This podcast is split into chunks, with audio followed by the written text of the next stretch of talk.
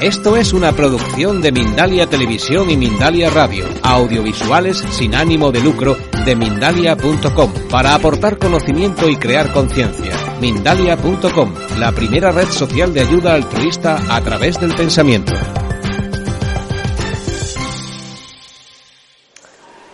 A lo mejor estáis pensando que voy a decir algo inteligente. es lo último que esperan de nosotros los niños, que, digamos algo inteligente. Ah, lo que voy a compartir con vosotros no es eh,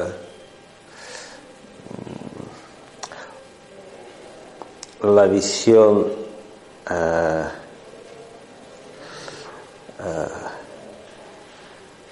clásica o no es la totalidad de la visión el enfoque que tiene osteopatía, osteopatía biodinámica, sobre o acerca del trabajo con los niños. Porque tantas osteopatías existen como osteópatas. Lo único que puedo compartir con vosotros es mi experiencia, mi enfoque, mi forma de verlo, pero en ningún momento pretendo que eh, quiero dejar claro que, no intento abarcar la totalidad de, de, opciones, de visiones, de enfoques de trabajo, porque todos están o son válidos y todos funcionan. Cualquier cosa que estáis haciendo o que vais a escuchar en esta sala hoy, eh, cualquier experiencia de cualquier otro profesional, eh, es interesante. Es especialmente interesante cuando y si es un compartir sincero de lo que hay, de lo que vivo, de lo que siento.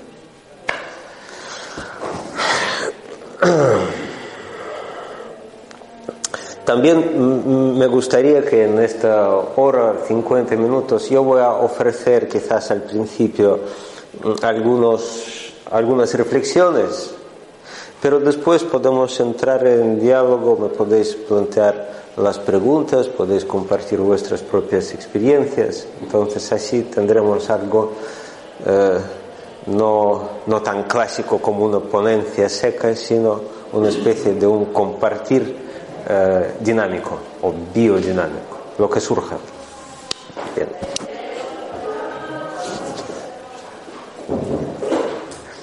Alguien está por otro lado de la puerta ya que me conoce, le está cerrando cada vez cuidadosamente. Muy bien.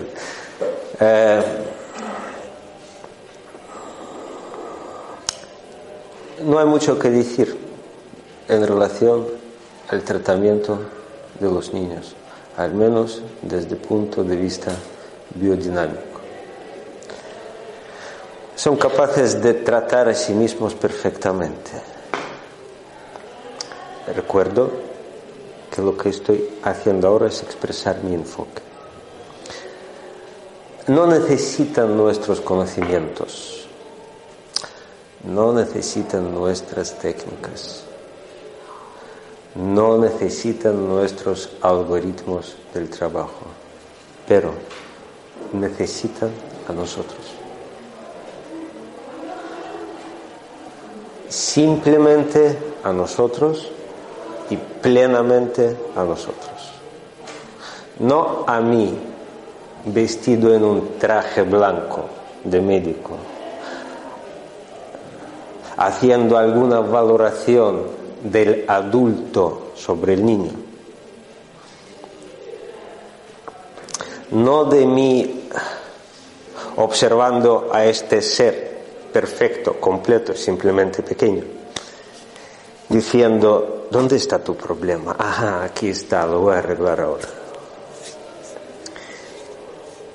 Creo que eh, en nuestra relación con los niños en la consulta, y no solamente en la consulta, sino en la vida, eh, es muy, sería muy interesante y muy útil para ambos lados si dejásemos de contemplar a ellos mm, como si supiesen menos y empezásemos a introducir la idea de que saben mucho más que nosotros. Nosotros somos intelecto. Hemos desarrollado en los últimos, en mi caso, cuarentos y tantos años, demasiado los lóbulos frontales de nuestro cerebro, que es el intelecto analítico. Los niños, la parte delantera del cerebro no la tienen muy desarrollada, no son intelecto, pero son la inteligencia, escrito con la mayúscula. Es una expresión pura de la inteligencia.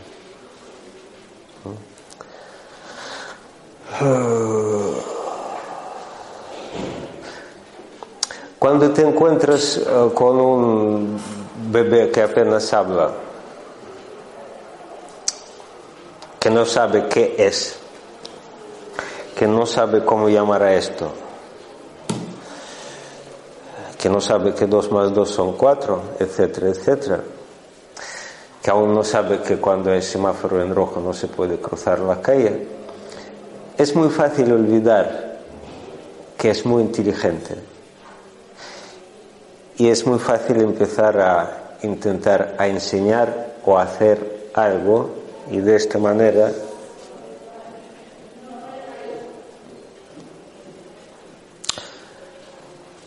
uh, crear las interferencias. ¿Está claro? De momento está claro lo que estoy... ¿Tiene algún sentido de momento lo que estoy diciendo? Sí. ¿Se, ¿Se entiende? Bien.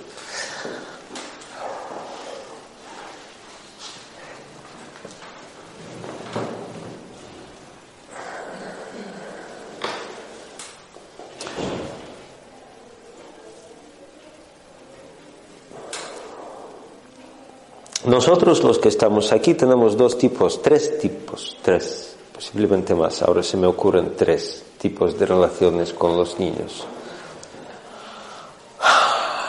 primer tipo de relaciones eh, muy intenso es como padres, los que tenemos hijos. Otro tipo de relaciones es como profesionales, en este caso profesionales de la salud, terapeutas. Y tercer tipo de relaciones posiblemente es con aquellos niños que están en nosotros mismos.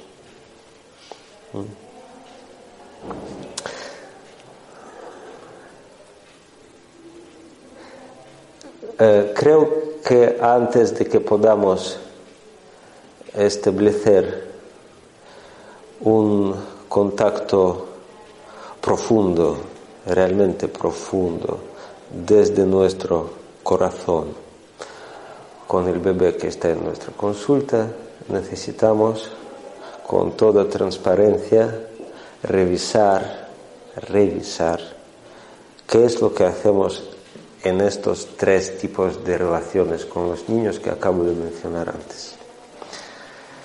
Hablemos de los padres brevemente. Una de las cosas que pasa con todos los padres cuando sus niños están mal, sea que tengan fiebre, sea que tengan escoliosis, sea lo que sea, otitis crónicas y sin fin de otras cositas que pasan a los niños. He visto muy pocos padres que han sido capaces de mantener la calma, serenidad, quietud, paz, confianza, comprensión de que algo está pasando, pero este algo ya en sí es un proceso terapéutico. Otitis en sí ya es un proceso terapéutico. Fiebre en sí ya es un proceso terapéutico. Vamos a poner un ejemplo más uh, sencillo. el llanto del niño. Todos lo hemos escuchado, los que somos padres o los que somos vecinos de los padres cuyos niños lloran. Todos hemos eh, volado en avión y algún niño al despliegue o al aterrizaje o a lo largo de todo el vuelo, pues daba caña. Podemos recordar perfectamente esta sensación, esta sensación de sufrimiento. Pero ¿quién sufría? Sufríamos nosotros. Sufríamos nosotros. Por favor, deja de llorar porque no puedo escucharte. Deja de llorar porque me estás conmoviendo. Deja de llorar, por favor. ¿Os suena esto? Bien, perfecto. ¿Qué es lo que necesita el niño cuando llore? Que le digan deje de llorar o que le den un espacio incondicional para que exprese su sensación, su emoción, no su pensamiento, porque no lo tiene aún. Es pura sensación. Pues por supuesto espacio. Y por supuesto es comprensible y somos humanos y tenemos que abrazarnos con compasión a nosotros, a nosotros. Es difícil recibir o escuchar el sufrimiento del otro con los brazos abiertos, dándole todo el espacio para que lo exprese. Bien, es lo que tiene que ser revisado en nosotros, en nosotros. Porque es desde ahí desde donde entramos en contacto con el niño. Y se puede engañar quizás a un adulto a nivel intelectual, no nuestro cuerpo. Al niño es imposible engañar. Lee tu intención. ¿Me explico? Bien. Eh, segundo tipo de relación que mencioné, ya la mencioné al principio de nuestro encuentro, es la relación entre un profesional y un bebé o niño, o sea, de 3, 5, 10 años. Eh, ya no recuerdo cómo es en España, en Rusia es, creo recordar, hace 20 años que llevo aquí, hasta los 14 los niños aún eh, se consideran niños. Yo he visto niños y niñas de 14, entonces más bien hablo de los críos más pequeños ahora. ¿Cuál es nuestra relación con ellos como profesionales? Repito, ya lo mencioné al principio. Puede ser de dos tipos. Los dos son buenos y en general tu forma de relacionarse con los pacientes es simplemente la expresión de tu experiencia de vida y tu enfoque y comprensión de los procesos que ocurren.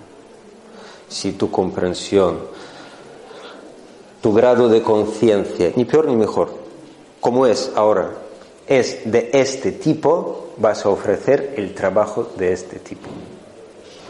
Y si es de otro tipo, vas a ofrecer el trabajo del otro.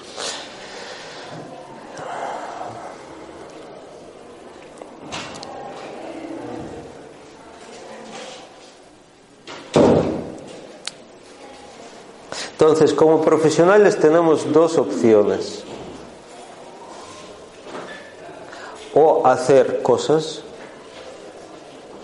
o aplicar algoritmos o hacer la terapia o convertirse en ella. ¿Sabéis qué es convertirse en la terapia?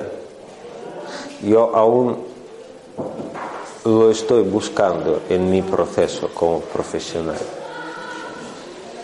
Convertirse en la terapia es estar plenamente hola, sincronizado con la intención de la vida en este momento.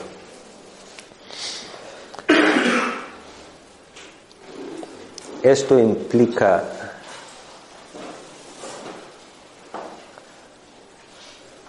algo que a veces en la traducción se pierde un poco el sentido, pero la palabra es la rendición.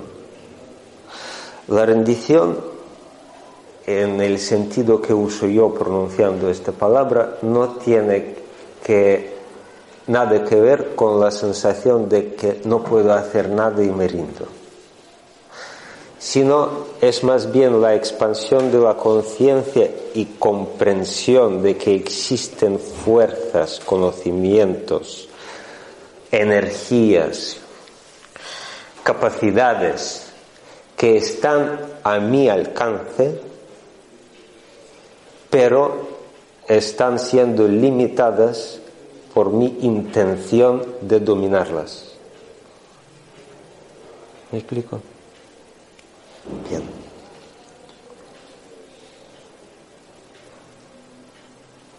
Nosotros escogemos. Nosotros, como padres, aquello que comenté antes, nosotros escogemos qué hacer, taparle la boca o no. Como terapeutas, nosotros escogemos, es nuestra elección. Eh, esta elección, especialmente hablando del segundo caso, el caso de la terapia, siempre está vinculada con la sensación de inseguridad o miedo que va a emerger en terapeuta, siempre. Si, te sientes inseguro, fantástico, entonces estás pisando tierras que nunca has pisado antes, estás soltando protocolo. No sabes qué va a ocurrir ahora. No sabes qué hacer. Es un desierto. Tienes que atravesarlo. Atravesarlo confiando. Confiando en ti y confiando en Él. En esta pequeña criatura. Espera un poquito, no tengas prisa. Espera un minuto, espera dos minutos. Toma una respiración. Mira la ventana. Siente la habitación.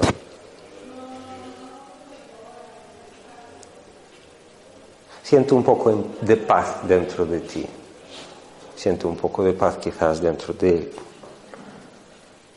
Siente un poco de paz dentro de estos padres que están sentados ahí hipnotizándote a ver qué te está pasando porque dejaste de moverse.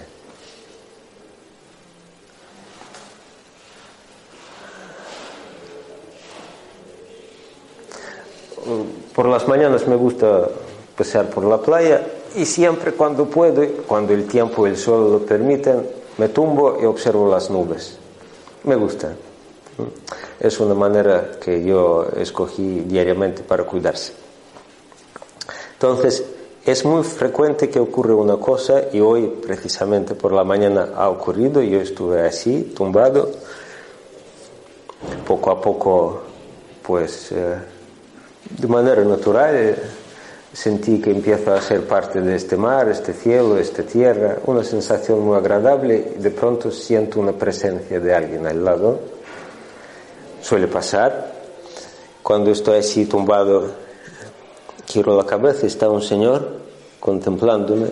Yo le hago la señal, todo está bien, y él me dice, hombre, ya empezaba a preocuparme tanto tiempo sin moverse tumbado. Estamos en una sociedad un poco loca, una persona que contempla el horizonte, una persona que por la noche en vez de mirar escaparates está buscando ver las estrellas, es una persona rara. Es una persona rara para los adultos, pero es el mundo de los niños, es el mundo de los niños. Entonces, aquí nos acercamos a tercer tipo de relación nuestra con los niños, aquel niño que llevamos de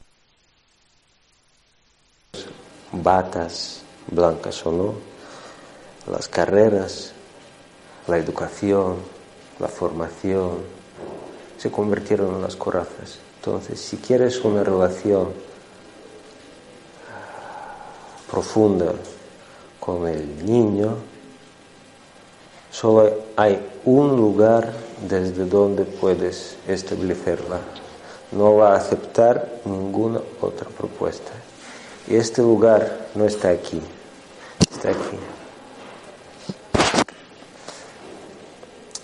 Y esto es nuestra técnica. Si crees que es poco, aprende cosas, adquiere conocimientos. Si quieres, algún día puedes empezar a explorar si lo que tienes aquí es suficiente para sanar a otras personas, sean niños grandes o sean niños pequeños.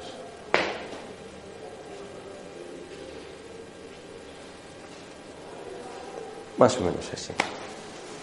Estoy escuchando lo que dije, más o menos así. Me gustaría eh,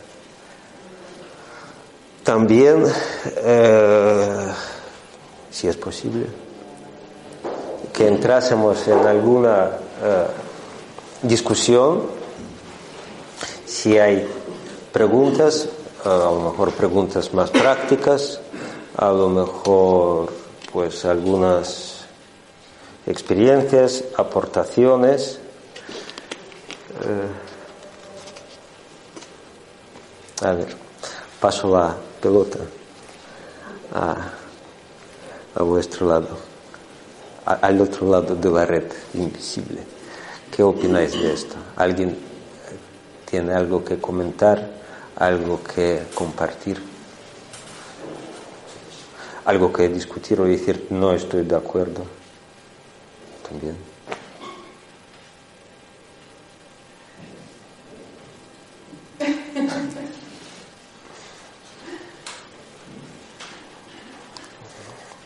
A ver, yo estoy de acuerdo, lo que pasa es que a veces es muy difícil encontrarse a unos padres que estén realmente relajados y tranquilos. ¿A unos? Padres. Sí, absolutamente de acuerdo. Yo soy padre muy tranquilo. Yo pienso que primero tienes que relajar a los padres y luego atender al niño. Porque quieras que no, todos esos sentimientos y esas confrontaciones se las estás transmitiendo al, al pequeño. Estoy de acuerdo. Tocamos otro tema. Podemos comentar dos palabras sobre ello. Tranquilizar a los padres.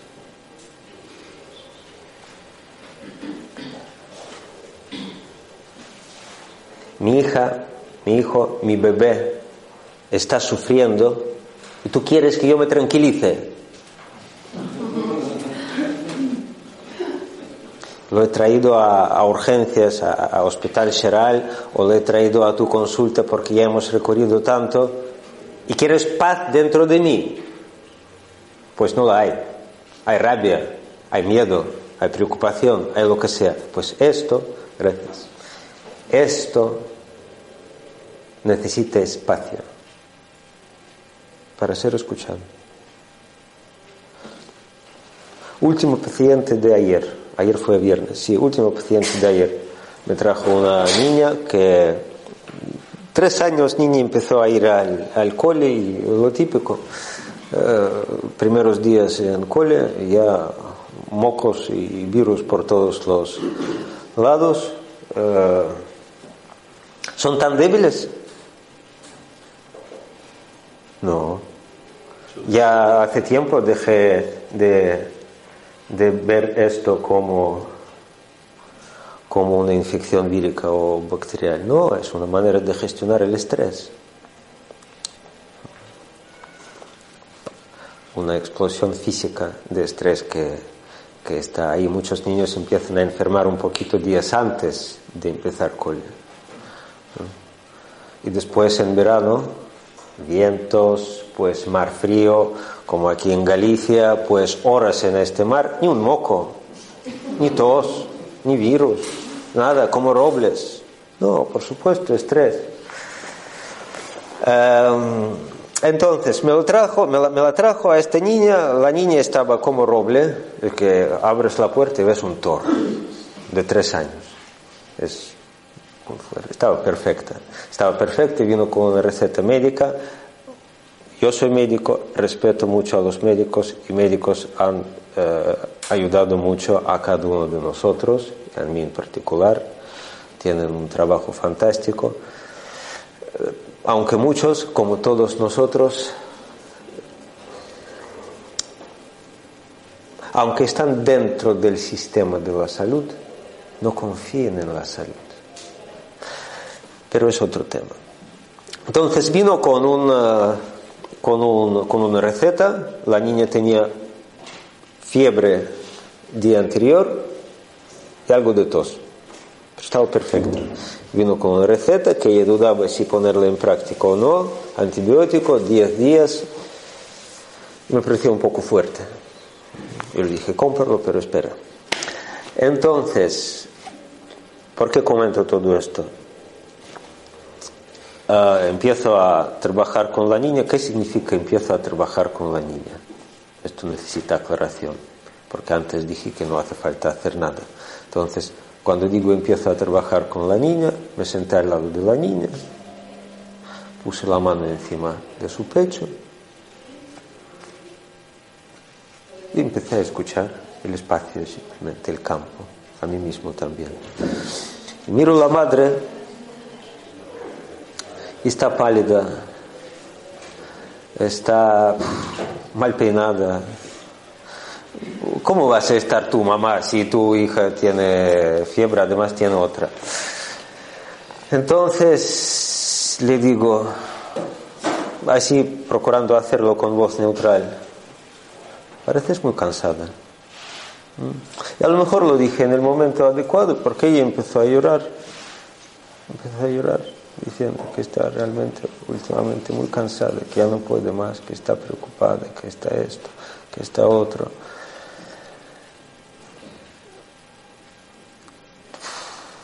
No es fácil ser padre o ser madre. No es fácil.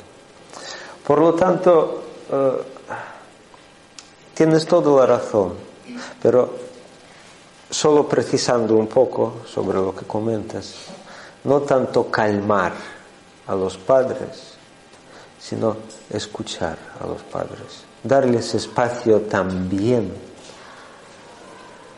para que sientan lo que está pasando, sienten esta preocupación, sienten esta tensión, sienten esta lucha, sienten esta inquietud. Porque si no lo sienten, o si no dan espacio para ello, por un lado sufren ellos, por otro lado ah, los niños perciben esto perfectamente. Recuerdo que para mí esto ha sido bastante complicado. Recuerdo perfectamente el día y la sensación, el día cuando se produjo cambio en mí, me refiero a mí ahora.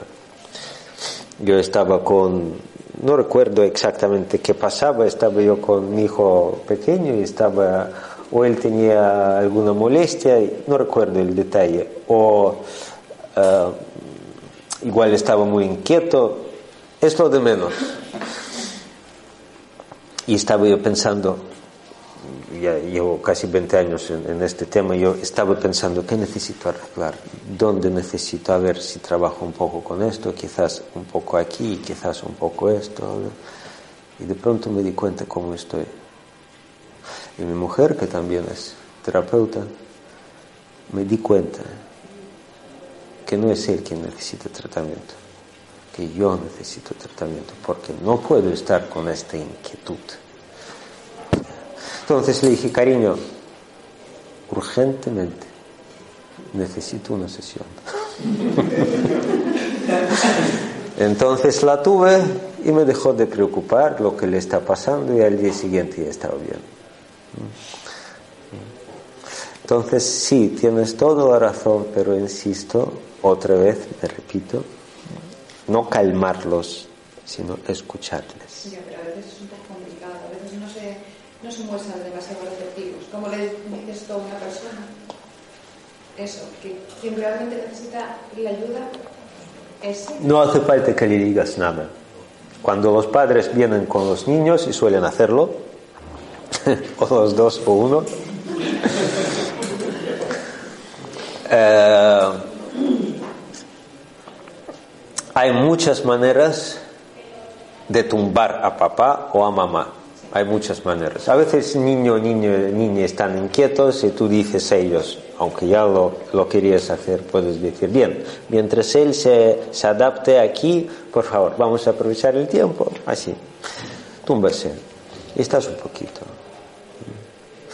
O si el niño ya está aquí, está muy abierto, predispuesto, siempre están abiertos, predispuestos, por supuesto, pero me refiero ya el proceso está surgiendo con el niño, simplemente puedes abrir el campo de trabajo, campo de trabajo, o sea, tu conciencia de que los padres están aquí. Y escucharles a ellos, aunque estén sentados en sofá. Cuando digo escuchar, no es escuchar con el oído, es escuchar con tu ser. ¿Me explico? Vale, otra manera, pero por supuesto, padres no pueden ser o estar excluidos del proceso terapéutico. Esto sería absurdo. Ahora, ¿cómo explicarlo? Sí, a veces es, eh, no es fácil, a veces no es fácil. Me refiero a las palabras. A veces son necesarios varios encuentros también. Y a veces son necesarios varios años. porque no es solamente lo que pasa con los niños, es también la manera en la que se han educado estos niños que ahora son padres. Puede haber muchas experiencias no digeridas, anquilosadas que están trayendo ahora aquí, muchas maneras que, formas rígidas de, ver las cosas. Bien, ¿alguna otra cosita? Eh, cómo organizarlo, cómo, qué pautas seguir, me dejó de importar. Me dejó de importar qué apariencia tiene esto. Me dejó de importar un poco, dentro de las normas de educación, qué es lo que opináis ahora de mí. Lo que me importa es ser yo mismo en este momento. Creo que necesita un poco de aclaración el tema de escuchar. No tiene nada de psicología. No sé nada de psicología. No estudio nada de psicología.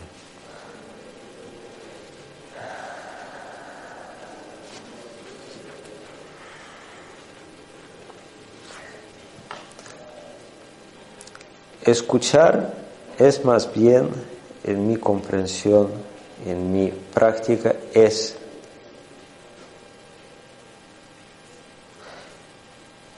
estar plenamente presente aquí y ahora, presente para mí y presente para otro, y estar abierto a recibirlo tal y como es sin juicios, sin análisis, sin expectativa de que mejore o lo que sea. Estar plenamente aquí, contigo, abierto.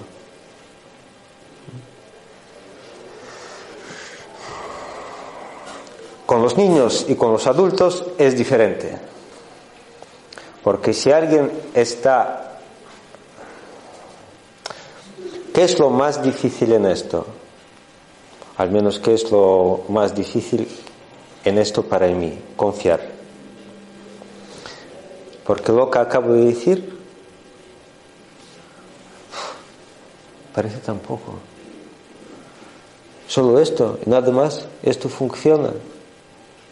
Esto funciona. Es que si traemos aquí todos los libros escritos sobre el tema, no van a caber ni en esta sala ni posiblemente en todo el edificio y me dices que en vez de estos libros, simplemente estar presente, choradas. Algo más, necesito algo más. Saber algo más, comprender algo más, hacer algo más. Eh,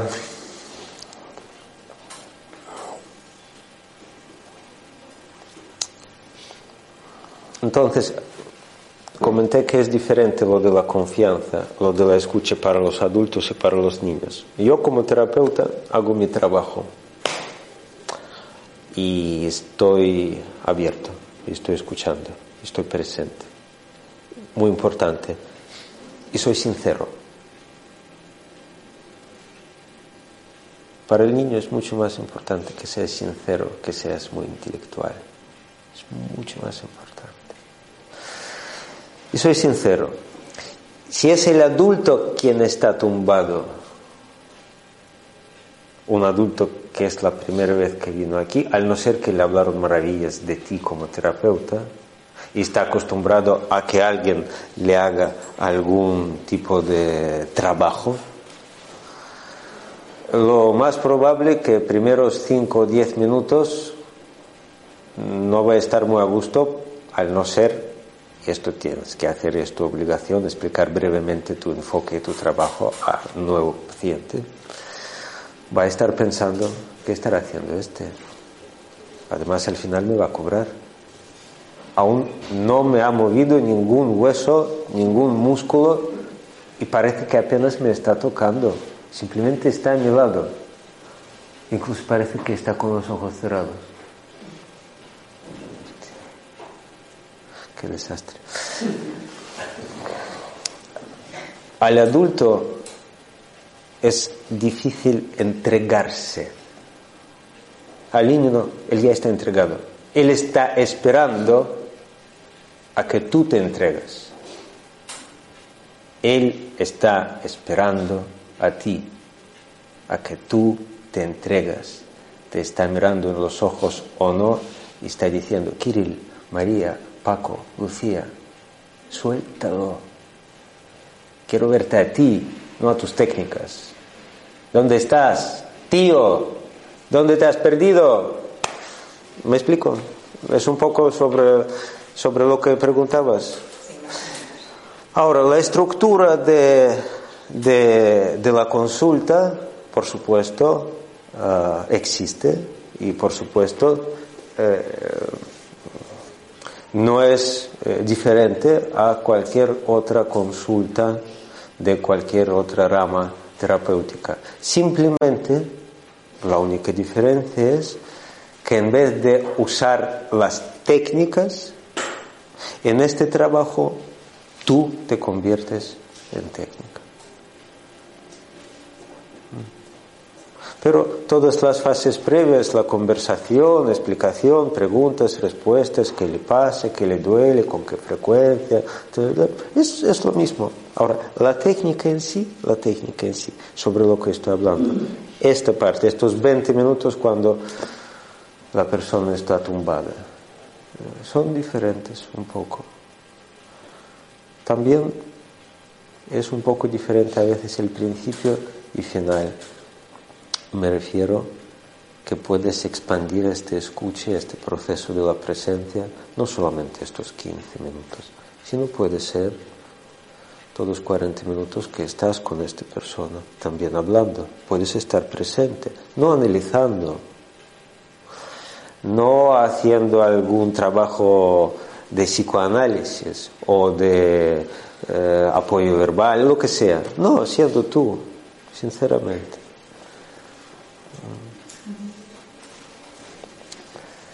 Insisto otra vez, es mi experiencia, ha sido gran revelación para mí, un gran trabajo, un gran desafío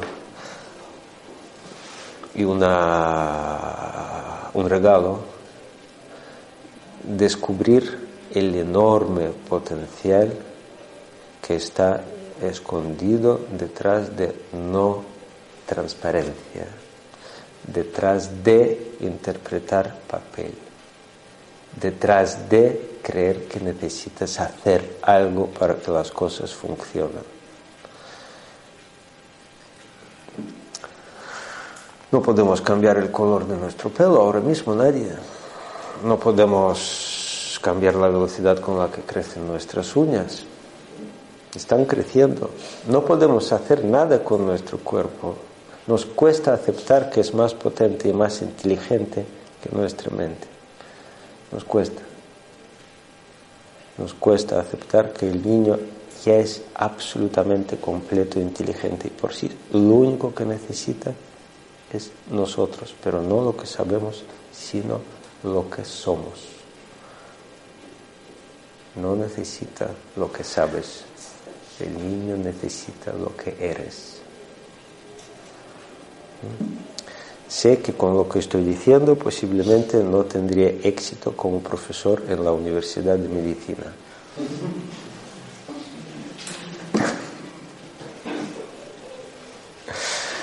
Muy bien. ¿Alguna cosita más? Por favor, tenemos tiempo. ¿Cómo nota, cómo nota el padre que, que, estás ahí? Que yo estoy ahí. Sí. Que, que, mientras su hijo sigue llorando, por ejemplo, y Sí. tú intentas, o sea, tú te, te haces presente para que ese padre Sí. ya empiece a tranquilizarse. Sí. ¿Cómo empieza a percibir el padre? ¿Cuánto, cuánto tiempo tarda el padre en, en- en- en ver que, que coge esa seguridad en ti y que sabe que tú, que tú vas a poder ayudarle? Y...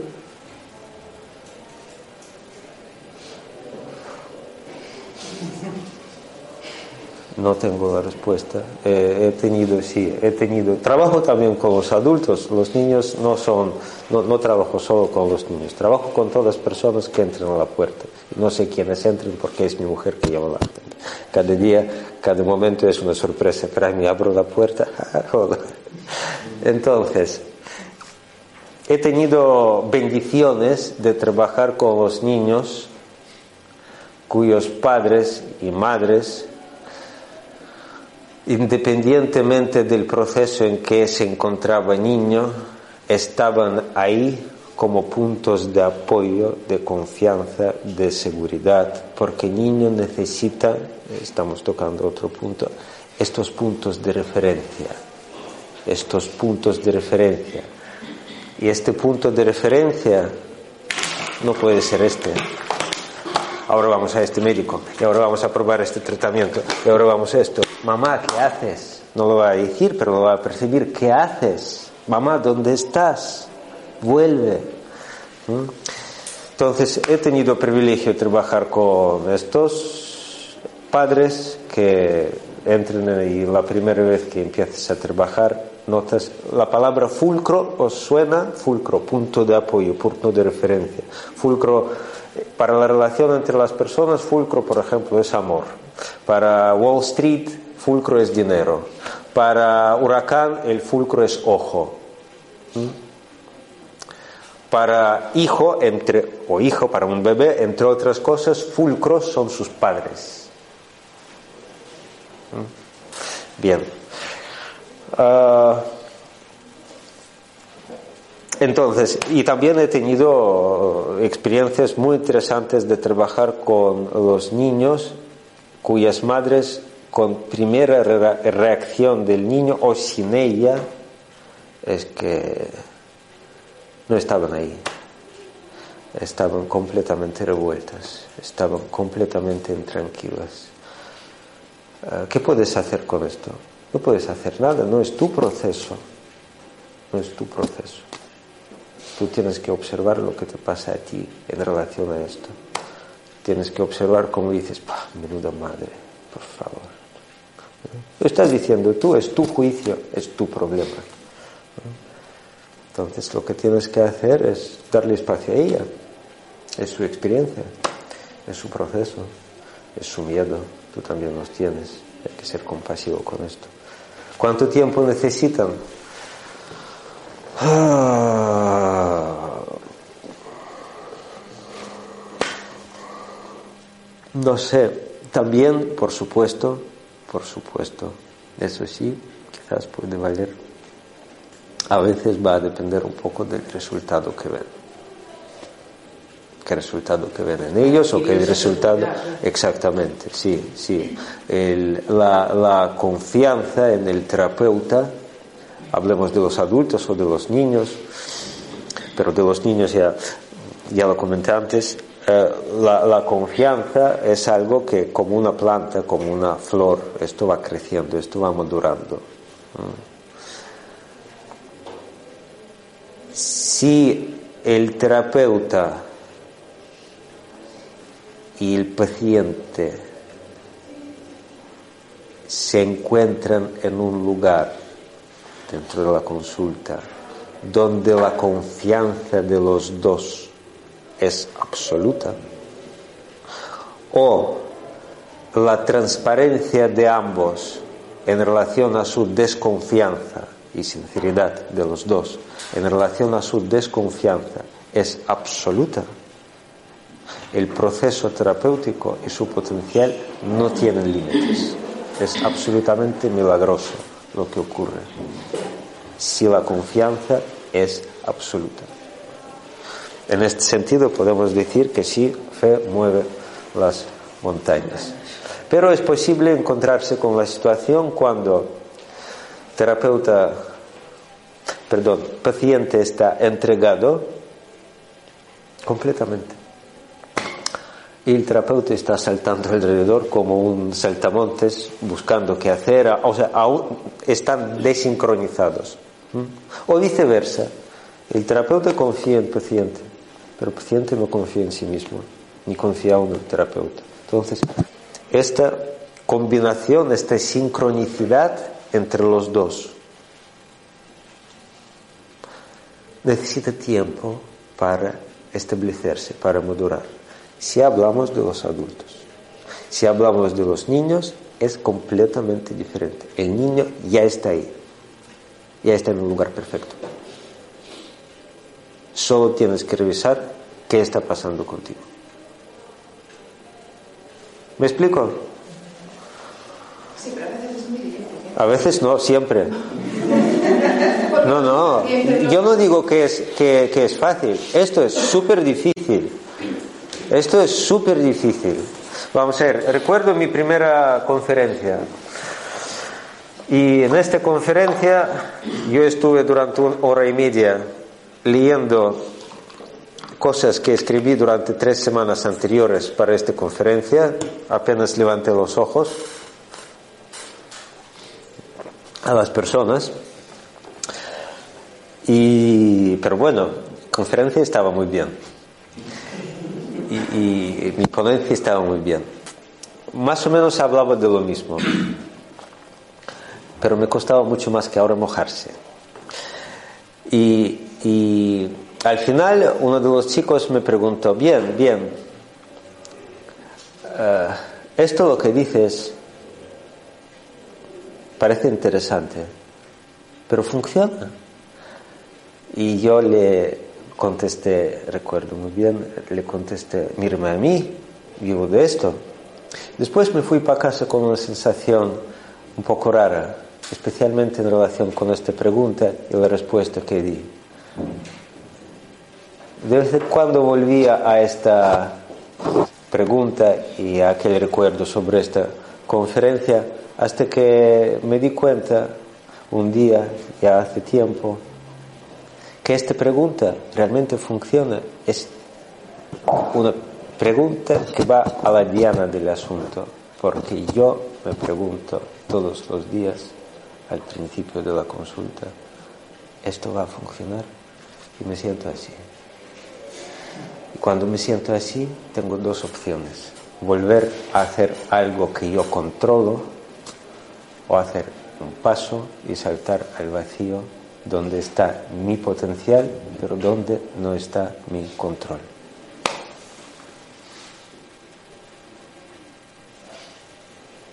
Siempre puedo elegir. Nadie me obliga a hacer lo que hago. Vosotros también. Otra cosa. Sí, ¿Qué por favor. importancia le das a la respiración en este proceso de sincronización que haces? ¿A qué tipo de respiración te refieres? La respiración es respirar tú al mismo ritmo que él, sosegadamente, por ejemplo. Pero a la vez tú y él. Yo veo una respiración. Entiendo, de- entiendo. Vamos a ver. La respiración en sí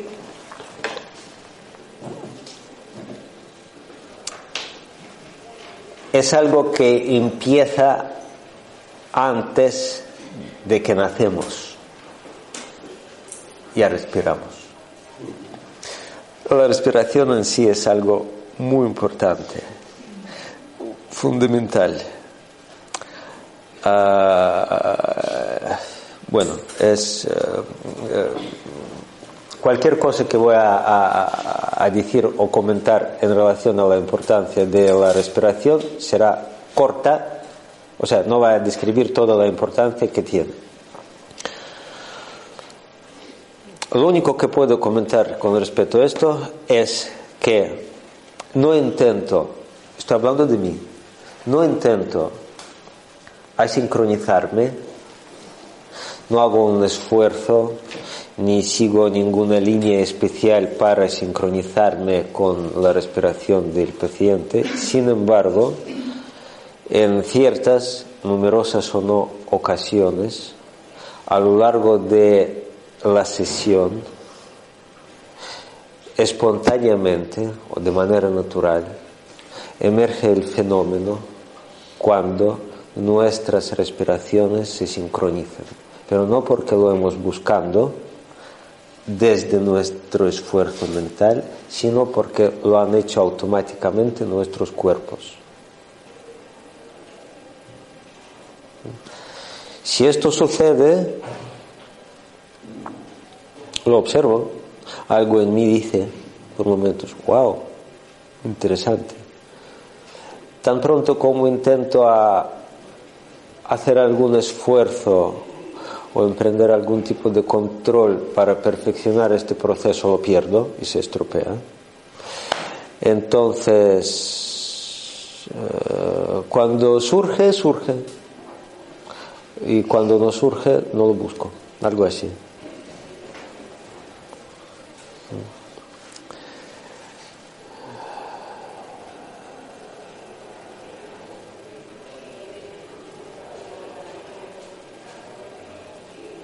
Algo así. ¿Cómo está para ti esto? Gracias. Inconscientemente se La sincronización se produce. Nuestros cuerpos, sí. Sí, sí, nuestros mecanismos respiratorios, nuestros pulmones, nuestros diafragmas entran en contacto inmediatamente. Inmediatamente. Y si si el momento, el trabajo, el proceso lo requiere, se sincronizan perfectamente. Y si no es necesario, no se sincronizan. Tú estás en tu ritmo respiratorio y yo estoy en el mío. ¿Alguna cosita más? ¿Qué se tiene que dar para que un padre que acude a una consulta con su hijo enfermo o que aparentemente parece enfermo por la sintomatología que presenta, fiebre, dolor, llanto, ese padre empiece a confiar, empiece a sentir tranquilidad y seguridad. Porque en un principio yo soy madre y ante una insistencia de unos síntomas de un niño que no te puede explicar qué le pasa y que tiene constantemente llanto y que tiene que manifiesta una patología y, como tú bien decías antes, eh, ha sido urgencias, ha sido un médico, no te dan solución. En el padre empieza a crearse una inseguridad y una insatisfacción y un miedo y un... Sí. Para que tú llegues a un terapeuta o a un médico con esa con, esa, con ese miedo y con esa preocupación, tiene que haber algo ahí que para que ese padre se empiece a tranquilizar, empiece a sentir que, bueno, que ese señor o esa señora que tienes delante tiene todo tu, o sea, te ofrece todas sus garantías para que saber que tu hijo se va a curar. Vale.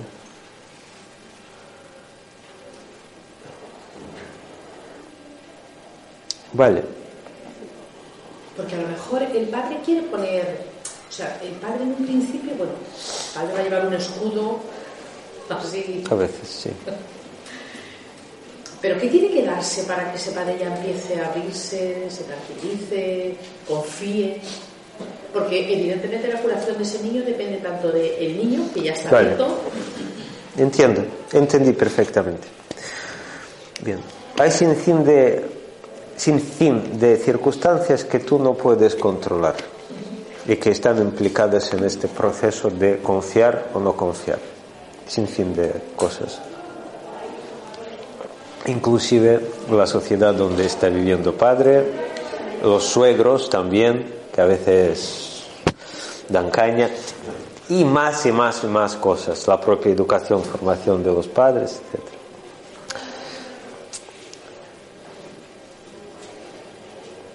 Hay muchas condiciones. Tú como terapeuta eres simplemente una condición más. Y esta condición con la que padre o madre se encuentra en la consulta tiene que confiar, de verdad. Confiar, de verdad. Me estás hablando de cómo puede surgir en los padres la confianza. Pues la persona con quien se relacionan tiene que confiar de verdad. O sea, es una premisa que tiene que llevar ya el padre, la confianza. No, es algo con lo que tiene que trabajar el terapeuta en sí mismo. El terapeuta tiene que confiar. El padre puede que no confíe. El trabajo del padre es ser consciente, vale, pero básicamente es ser padre, con todo lo que conlleva esto, con todas las... Vamos, vamos a ver. Tú vienes a mi consulta con uh, tu, tu, hija o hijo y estás preocupada. Yo no puedo cambiar tu vida, no puedo cambiar tu forma de ser, no voy a atender a tu bebé, voy a atender a ti también. ¿Cómo puedo hacer? Ni siquiera es mi intención, pero ya dentro de tu pregunta para que la palabra confianza empiece a tener sentido y sensación dentro de ti. Lo único que puedo hacer es mi trabajo, o sea, es mi trabajo conmigo mismo, es ver cómo confío o darse cuenta cómo desconfío. Sea, ser sincero. O sea, si tú confías en ti mismo, eso va a repercutir en mi miedo como madre. Yo no voy a Confío en mí, confío en bebé, confío en ti, confío en el trabajo, en el campo, confío en muchas cosas. O hay días que desconfío completamente en todo esto. Y es una mierda total y no sé para qué he dedicado tantos años a esto, porque la confianza es lo peor que se me da. Pues estos días también ocurren y las puertas de la consulta también se abren y las personas entran también.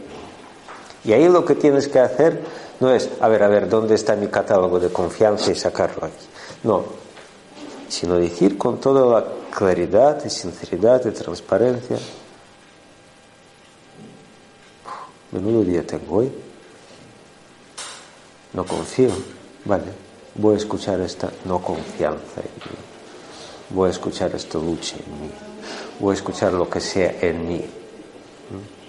Y desde ahí, desde esta transparencia contigo misma, entras en contacto con otra persona.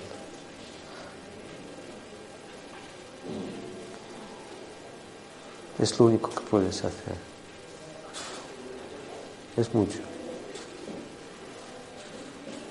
Es Muchísimo. Mucho. Es mucho. ¿Tiene sentido lo que dije? Sí. Muy bien, gracias.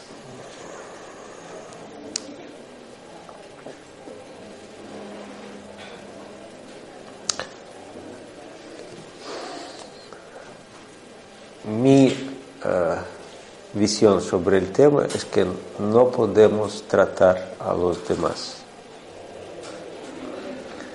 Más bien, creamos unas condiciones donde los demás pueden reapoderarse de su capacidad de ser tratados por sí mismos.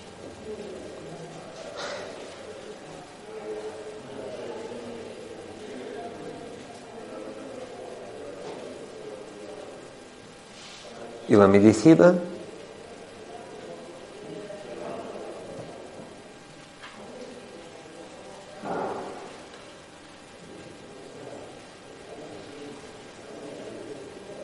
y todo lo demás.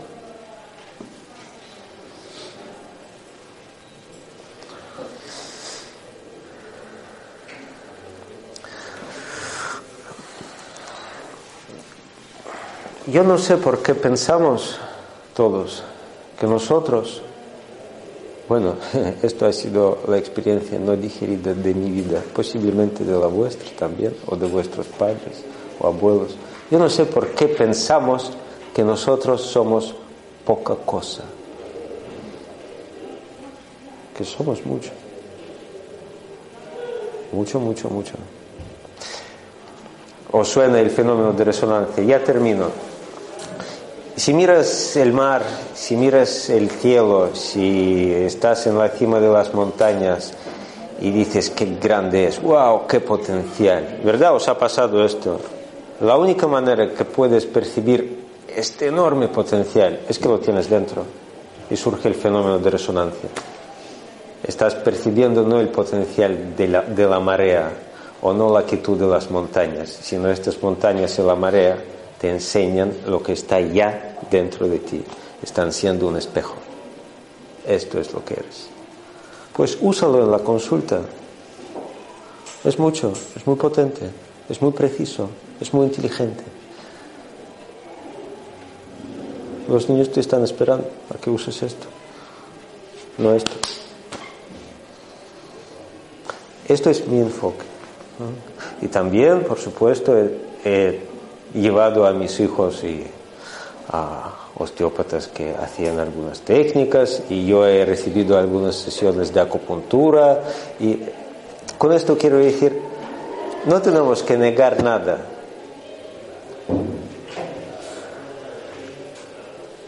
Pero estaría bien si nos diésemos cuenta que muchas veces estamos aislados en estas creencias, acorazados por ellas.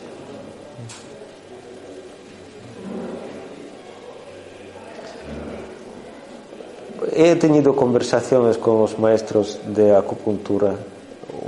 si, si, pueden usar en vez de 30 agujas 10, las usan. Si en vez de 10 pueden usar 2, las usan. Si en vez de 2 pueden usar una, la usan. Si en vez de tocar o usar la aguja pueden poner simplemente el dedo, también lo hacen. Y si en vez de poner el dedo en el punto, simplemente están al lado y pueden hacerlo, también lo hacen.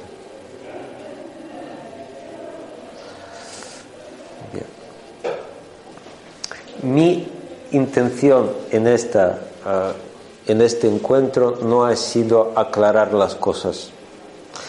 Mi intención ha sido compartir mi visión y más bien hacer que vosotros en vuestro interior planteéis las preguntas. Si esto me hubiesen dicho, o esta conversación alguien tuvo conmigo hace 20 años, posiblemente, y os agradezco vuestro respeto, yo aguantaría con dificultad el final de esta charla porque diría en mi interior, quiero técnicas, tío, ¿de qué vas? Recuerdo mis clases, mis primeras clases, más técnicas, más información. ¿Y esto cómo se arregla? ¿Y esto cómo se cura? ¿Y si tiene estos síntomas, qué tengo que hacer? Recuerdo esto perfectamente. Entonces, cada uno está en su momento, en su proceso, en su lugar, pero ya aprendí a confiar un poquito, un poquito. Entonces creo que si aquí hoy, por la mañana a las 10, que es una hazaña por vuestra parte, el sábado, están 30 personas y yo estoy aquí, es porque puedo decir algo útil a estas personas. Muchas gracias por eh, tener esta paciencia y amabilidad conmigo.